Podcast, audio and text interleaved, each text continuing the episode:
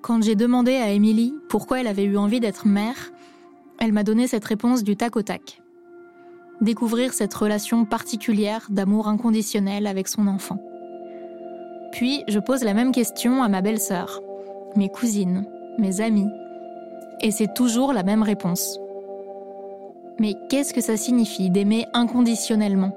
Est-ce que c'est vraiment souhaitable de se donner à quelqu'un de façon inconditionnelle? Dans cet épisode, vous entendrez l'histoire d'Émilie. Pour elle, l'amour inconditionnel n'implique pas le sacrifice. Au contraire, son expérience de la sclérose en plaques a fait comprendre à Émilie que le seul moyen d'exprimer à ses enfants tout l'amour qu'elle leur porte au quotidien, c'est de respecter ses limites à elle. Je m'appelle Léna Coutreau et vous écoutez La vie en sclérose, un podcast de Novartis en partenariat avec des associations de patients, qui donnent la parole à des personnes atteintes de sclérose en plaques pour qu'elles racontent leur parcours et comment cette maladie leur a finalement permis de reprendre le contrôle sur leur vie.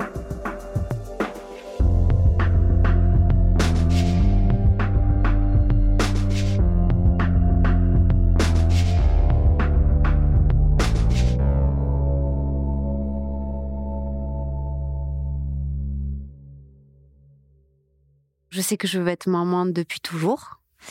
Ça a toujours été un souhait euh, profond, viscéral en fait.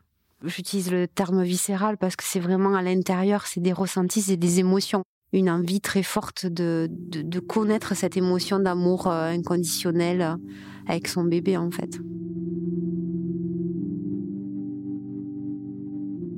En 2013, le sujet des enfants avec mon mari est très présent. Il sait très bien que je veux être maman et lui aussi. C'est quelque chose qu'on partage. Par contre, on partage aussi le fait que pour l'instant, on ne veut pas d'enfants et euh, on a envie de profiter de notre vie de couple en fait. On s'était dit vers la trentaine. Mais euh, la trentaine plus quand même. en 2013, j'ai 28 ans, pas tout à fait. Je suis en couple déjà depuis trois ans avec euh, ben, mon chéri actuel, qui est mon mari. On habite ensemble, euh, on travaille tous les deux, euh, une vie à 300 à l'heure.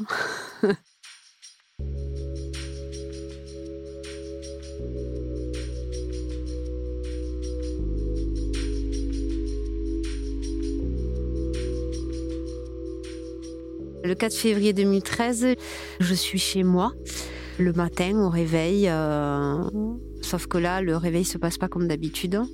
Euh, je me réveille avec euh, des fourmis sur toutes les jambes et même une partie du tronc. Je m'affole pas du tout. Ben, je me suis endormie dans une mauvaise position, donc tout va se réveiller.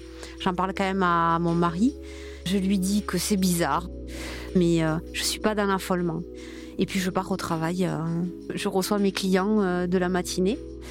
Au bout d'un moment, quand même, je ressens que ben, cette sensation ne s'en va pas.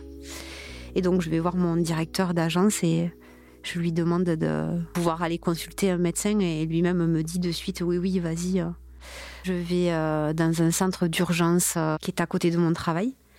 Et là, cette personne, là, je sens déjà un médecin pas affolé, mais voilà, qu'il y avait quelque chose qui m'a demandé d'aller faire un scanner. Euh. Donc à ce moment-là, le médecin aussi m'explique que si ça dure plus de 48 heures, il faut absolument que je reconsulte mon généraliste. Et c'est à ce moment-là que je commence à me dire qu'il y a peut-être euh, quelque chose qui va pas, mais euh, toujours pas d'affolement, tout allait bien quoi. Je vais faire le scanner, il y a rien au scanner. J'ai toujours ces sensations qui s'accentuent quand même, euh, et ça commence à me gêner dans la marche en fait. Cette sensation qui commence à arriver de marcher dans du coton.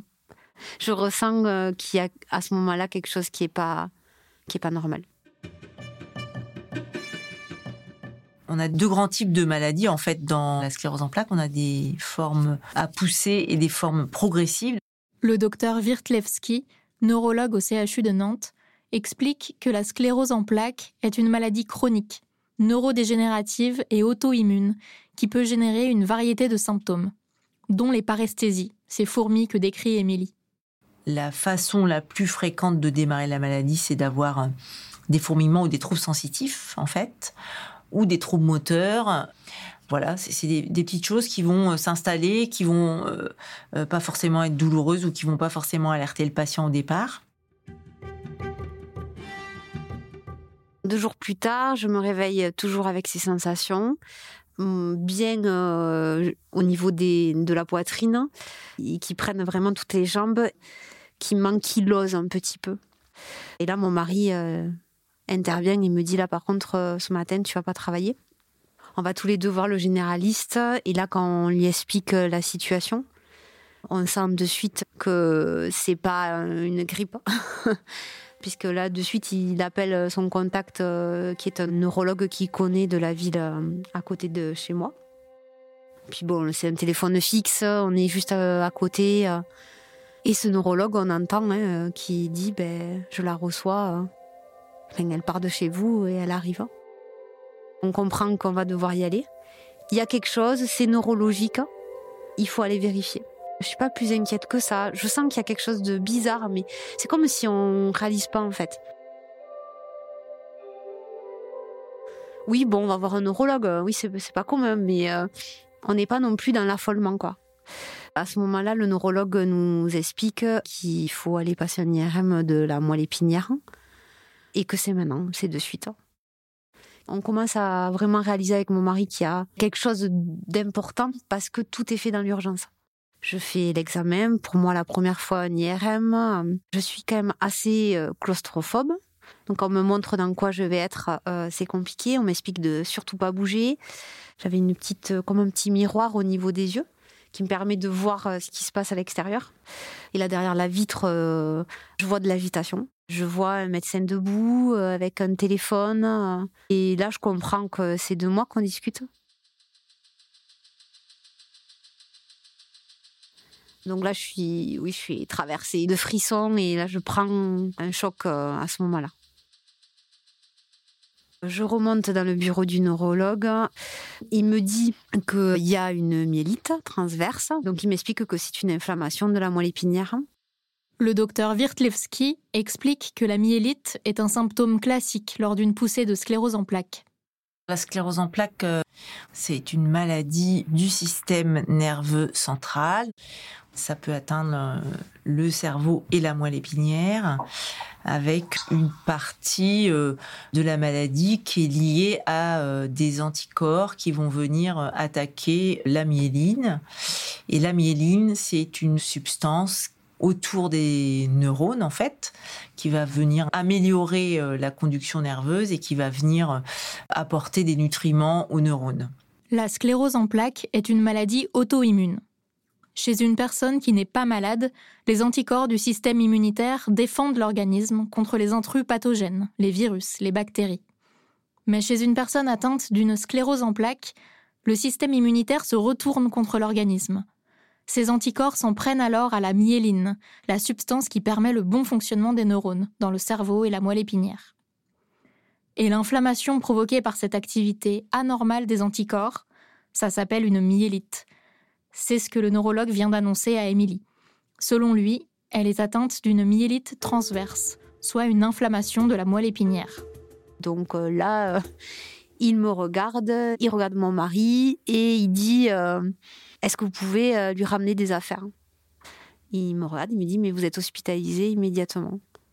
Donc là, le neurologue m'explique que je vais avoir une injection en intraveineuse pour euh, stopper l'inflammation de la moelle épinière, que je vais avoir aussi une ponction lombaire et que je suis donc hospitalisée pour trois jours. Là, c'est le choc, par contre. Ni mon mari ni moi, on arrive à quantifier vraiment euh, qu'est-ce qui se passe, quoi. Et toutes ces émotions mélangées et surtout ne pas savoir. Je suis quelqu'un qui a besoin de beaucoup euh, de contrôle dans ma vie et, et là, je perds tous ces repères.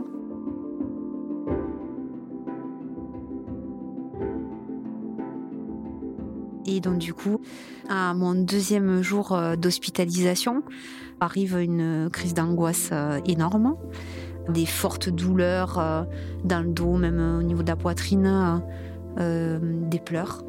Donc les infirmières sont obligées de me donner un fort calmant. Je ne maîtrise plus rien. Le troisième jour, ça va pas mieux. la crise est passée, donc oui, ça va mieux. Mais il y a toujours une angoisse énorme en fait. Je me sens désemparée, en colère aussi. Euh, pourquoi moi? Je me sens triste parce que je sens que ma vie a basculé. Au fond de moi, je sens qu'il y a derrière tout ça quelque chose de, de grave. Quelques jours après l'hospitalisation, je me lève et là je tombe. J'ai plus du tout d'équilibre. Le neurologue décide de me hospitaliser Une semaine plus tard, je fais l'IRM du cerveau. Donc le 28 février, j'ai rendez-vous avec le neurologue. Donc je suis accompagnée de ma belle-mère puisque mon mari n'a pas eu la chance de pouvoir poser un jour de congé. On va à ce rendez-vous que j'attends avec euh, grande grande impatience puisque c'est c'est là où on va m'annoncer les résultats de toutes ces analyses que j'ai fait euh, pendant un mois quasi. La clinique est en plein centre euh, d'une grande ville. Ce jour-là, il fait gris, il fait pas chaud du tout. Beaucoup de bruit de ville, hein, donc euh, d'agitation, des bruits de sirènes de pompiers ou d'ambulances, puisqu'on est euh, dans une clinique où il y a des urgences. Et j'ai beaucoup de mal à, à rentrer dans cette clinique. On passe un moment en bas, à l'extérieur. Là, c'est très compliqué. Parce que si j'entre, j'acte le fait de savoir et savoir, c'est ce que je veux depuis le début. Mais savoir, c'est aussi se confronter à la maladie. On peut le comparer à, à sauter euh, dans une piscine euh, à l'aveugle, en fait. Sauf que je suis à 10 mètres et je suis pas à 3 mètres. Euh, petit plongeon, non, je suis au grand plongeon. Et là, non, ça me fait très peur. Je stresse, je suis pas bien. Tremblotante. au bout de 30 minutes, ma belle-mère me dit bah, qu'il faut y aller qu'il faut prendre son courage, que c'est un moment très difficile, mais qu'elle est là aussi pour m'accompagner. La consultation, elle dure une grosse demi-heure. Il me dit tout simplement, euh, après tous les examens qu'on a pu faire, on peut en déduire que euh, vous avez une sclérose en plaques.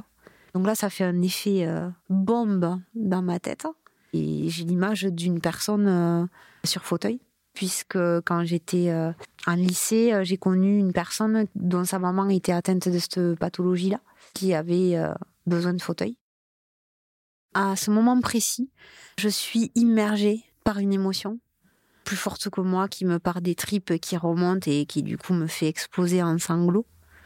Un tsunami émotionnel euh, qui me remplit en fait. C'est même pas euh, est-ce que la maladie est grave, est-ce qu'elle est curable? Ben, voilà, c'était même pas ces questions-là, c'était mais comment je vais faire pour être maman? Est-ce que je peux être mère? À ce moment-là, Émilie se souvient de ce que lui avait confié cet ami au lycée. Il avait dit à Émilie que si sa mère avait été diagnostiquée avant de tomber enceinte, il ne serait peut-être pas là devant elle. Parce qu'à l'époque, on recommandait aux femmes atteintes de sclérose en plaques de ne pas tomber enceinte, pour leur sécurité. En fait, pendant longtemps, les scientifiques ont pensé que l'accouchement provoquait des poussées. Mais dans les années 2000, plusieurs études ont réfuté cette idée, montrant qu'en réalité, seulement 20% des femmes subissent une poussée postpartum. Aujourd'hui, on sait que la grossesse a même des vertus protectrices. Pendant la grossesse, le système immunitaire de la femme va se modifier pour pouvoir tolérer la grossesse qui est finalement euh, un intrus. Hein. Les modifications euh, immunologiques qui vont permettre de tolérer euh, le bébé vont être favorables à la sclérose en plaques. Alors, tout n'est pas euh, dépendant que du système immunitaire. Hein. Il y a des choses qui sont euh, sécrétées par le placenta, les modifications euh, hormonales et l'ensemble de tous ces événements fait qu'il y a une diminution du taux de poussée qui est très importante pendant le deuxième et le troisième trimestre de grossesse. Donc c'est pas dangereux d'être enceinte et d'avoir une sclérose en plaques. Le docteur Wirtlewski précise que si l'on souhaite tomber enceinte, il est souvent nécessaire d'arrêter son traitement avec l'accord de son neurologue. On va informer les patientes de l'importance de parler de leurs euh, souhaits de grossesse et d'organiser cette grossesse un petit peu avec le neurologue. Une fois que la grossesse est débutée, il n'y a pas de différence entre euh, une grossesse chez une patiente qui n'a pas la CEP et une grossesse chez une patiente qui a la CEP.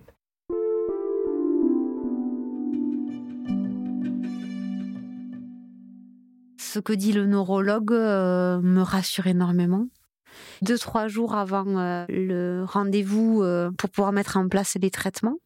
Je constate que j'ai un retard de règles. On part aux courses en fait avec euh, mon chéri. On était à côté des rayons de couches, des rayons de tout, toutes ces choses-là. Et là, en rigolant dans le supermarché, il me regarde et il me dit Ah, ben, ça serait drôle quand même que tu sois enceinte après tout ce qui vient de se passer. Voilà, on est vraiment dans la légèreté.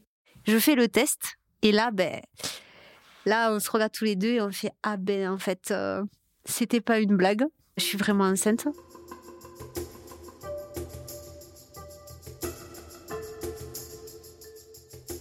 Il y avait une grande joie de pouvoir euh, vivre euh, ce que je voulais depuis petite.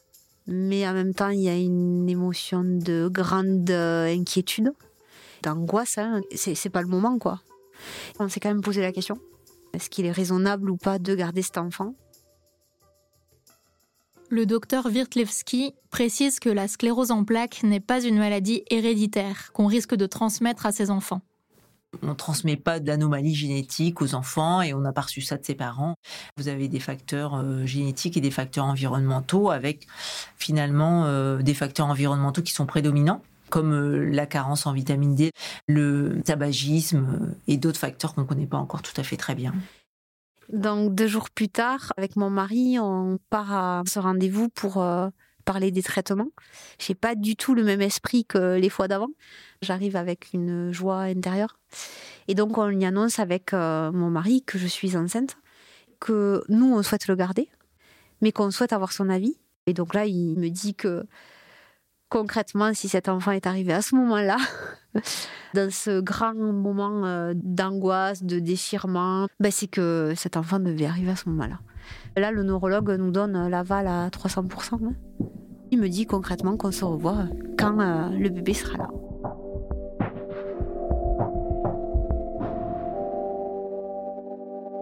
La grossesse euh, se passe bien. Forcément, plus de fatigue. Au début, j'étais alitée parce que j'avais pas mal de paresthésie.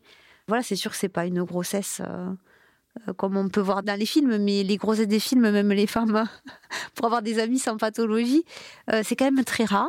Hein. Du coup, je suis suivie psychologiquement depuis l'annonce. J'aborde le sujet déjà de l'handicap qui me fait très peur par rapport à la maternité.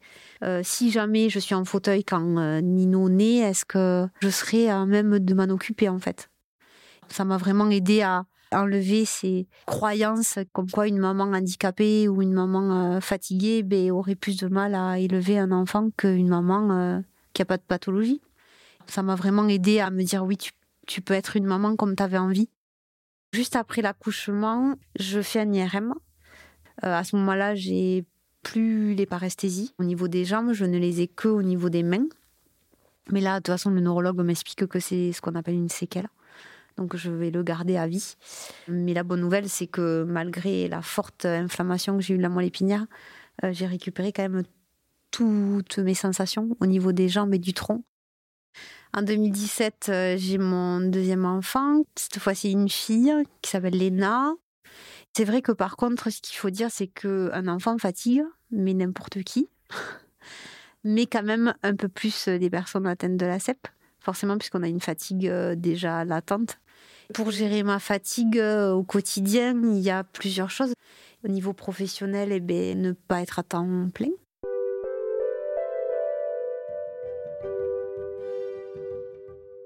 La fatigue et la fatigabilité des patients fait qu'il va devoir y avoir une réflexion sur une diminution du temps de travail, que effectivement, s'il y a un projet de grossesse, par exemple, on soit bien euh, conscient que parfois euh, la maman ne va pas pouvoir tout le temps être euh, à même de pouvoir fournir ce qu'elle aimerait donner comme temps pour la famille, pour les enfants.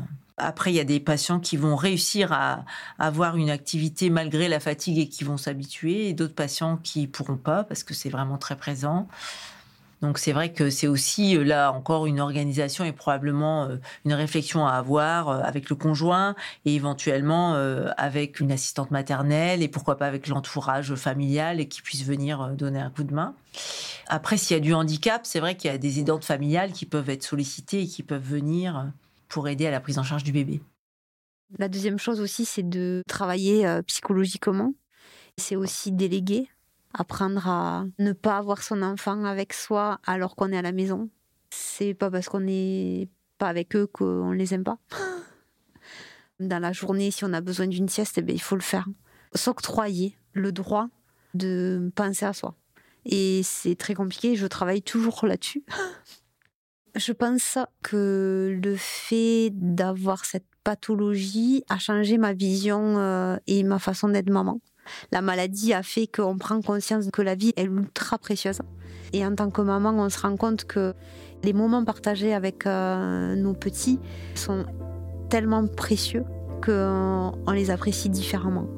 Ça, c'est sûr.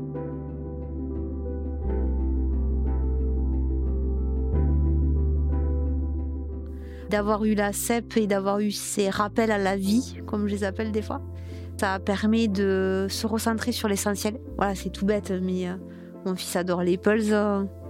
ben, je le fais avec lui. C'est s'obliger à prendre le temps pour certaines choses. Et la pathologie amène ça pour tous les côtés de la vie quotidienne.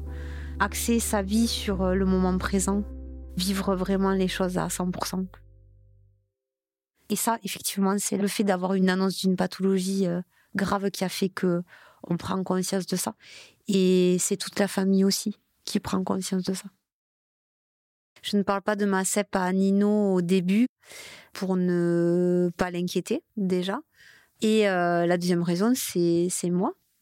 Si je l'annonce à mes enfants, c'est vraiment acter euh, la maladie. Mes proches, j'en parle facilement et sans problème. Par contre, le dire à mon fils, qui lui était là juste après l'annonce, c'était vraiment acté, définitivement, que j'avais cette maladie. Du coup, j'étais un peu égoïste dans le sens de dire, ben non, c'est moi qui porte ma croix, donc euh, c'est à moi de la gérer et ça n'impacte que moi. Je suis à, à, 10 000 euh, de penser que mon enfant est en difficulté et en souffrance par rapport à ma pathologie. Parce que pour moi, c'est, c'est à moi de le, de le gober. Alors que non, cette maladie, elle impacte toute la famille. Alors la particularité de Nino, c'est que c'est un enfant TDA avec un trouble de l'attention et HPI, donc au potentiel. Et euh, cette particularité fait qu'il a du mal à gérer euh, ses émotions. C'est un hypersensible en fait. Je sens qu'il est plein de questionnements. Et, euh, et, en plus, voilà, par rapport à sa particularité, du coup, on nous a demandé à ce qu'il soit suivi psychologiquement, ce qu'on fait. Et euh, ce psychologue euh, détecte que Nino euh, fait énormément de cauchemars, dont un qui revient constamment depuis qu'il est tout petit. Nino rêve d'un robot qui a un gros trou dans le ventre qui l'aspire. Là, la psy me dit, mais vous comprenez pas, ce robot qui est très représentatif, Nino en a peur, mais en même temps, il est dans son quotidien. Et donc, elle m'explique concrètement que c'est la vision, c'est moi en fait. Elle me conseille à ce moment-là fortement de parler à Nino.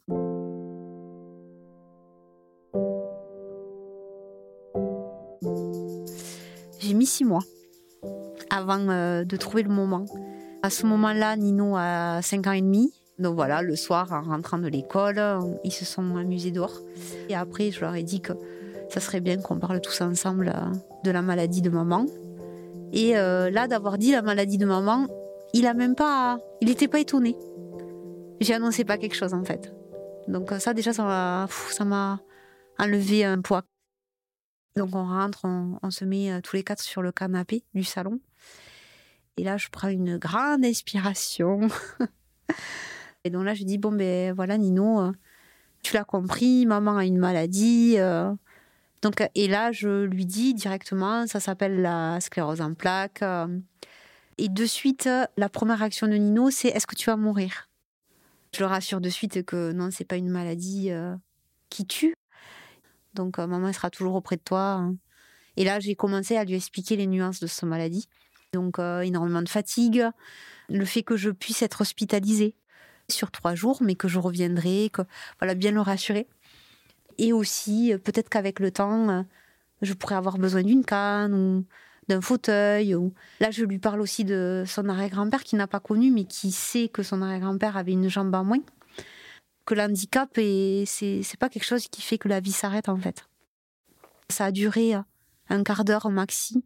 C'est rigolo, c'est là où les enfants sont épatants. C'est que c'est comme si euh, je lui avais dit on va acheter le pain quoi. C'était euh, ah oui mais ok. Euh, enfin voilà, il a eu ses questions au début. Est-ce que ça tue Est-ce que voilà Et euh, émotionnellement, en fait, euh, du moment où je l'ai dit, eh ben lui était rassuré.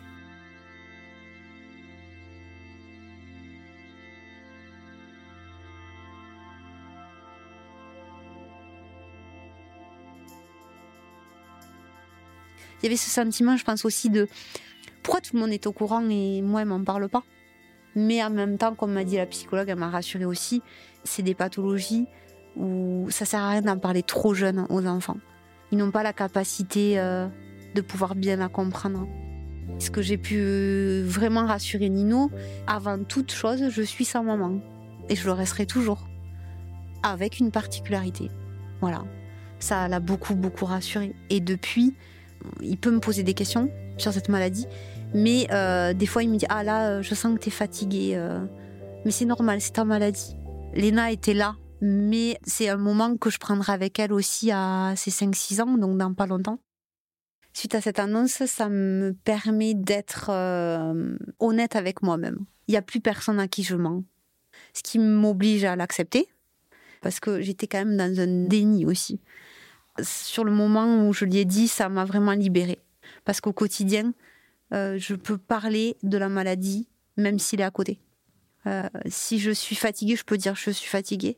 Et mon fils, euh, c'est lui qui me guérit un peu aussi et psychologiquement de l'annonce de cette pathologie, puisqu'il arrive juste après et il me permet de voir que la vie est belle en fait, que n'est pas que maladie et que la vie est présente et bien là. Maintenant, on avance main dans la main et plus euh, j'ai plus la maladie en combat en fait. J'aime bien dire euh, c'est ma pote quoi, de chemin. Aujourd'hui, si Émilie fait une nouvelle poussée de sclérose en plaques, elle est certaine que ses enfants seront sereins. Si Émilie doit repartir à l'hôpital pour trois jours, Nino et Léna sauront pourquoi. Et surtout, ils sauront que leur maman reviendra. Mais ce n'est pas toujours possible de tout dire à ses enfants. Et le docteur Wirtlewski est d'accord avec Émilie. Mieux vaut attendre le bon moment pour soi et le bon moment pour elles et eux. Pour pouvoir parler de la maladie à ses enfants, il faut quand même euh, être en capacité euh, de ne pas avoir trop d'anxiété pour pouvoir euh, l'évoquer et pour que les choses se passent de façon assez sereine, hein, de façon à pas générer d'anxiété.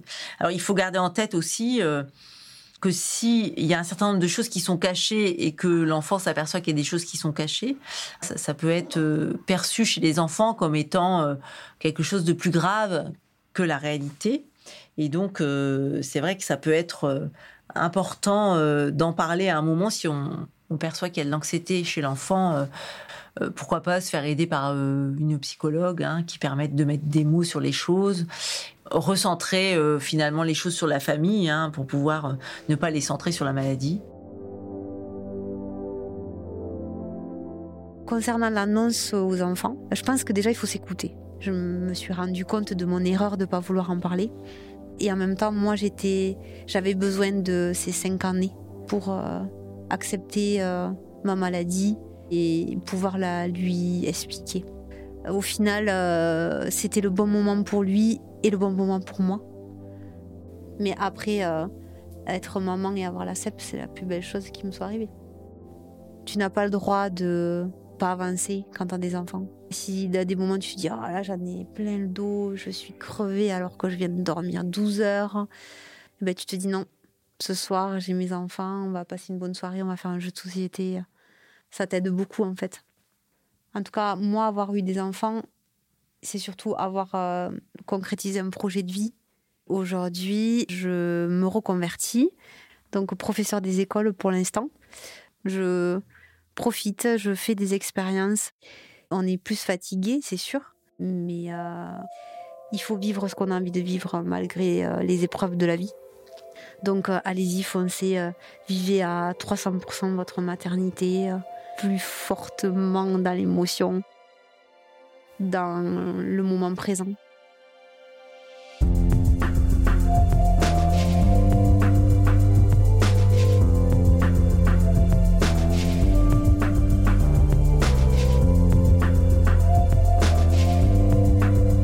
Vous venez d'entendre Émilie et le docteur Wirtlewski. Merci à elles pour leur confiance.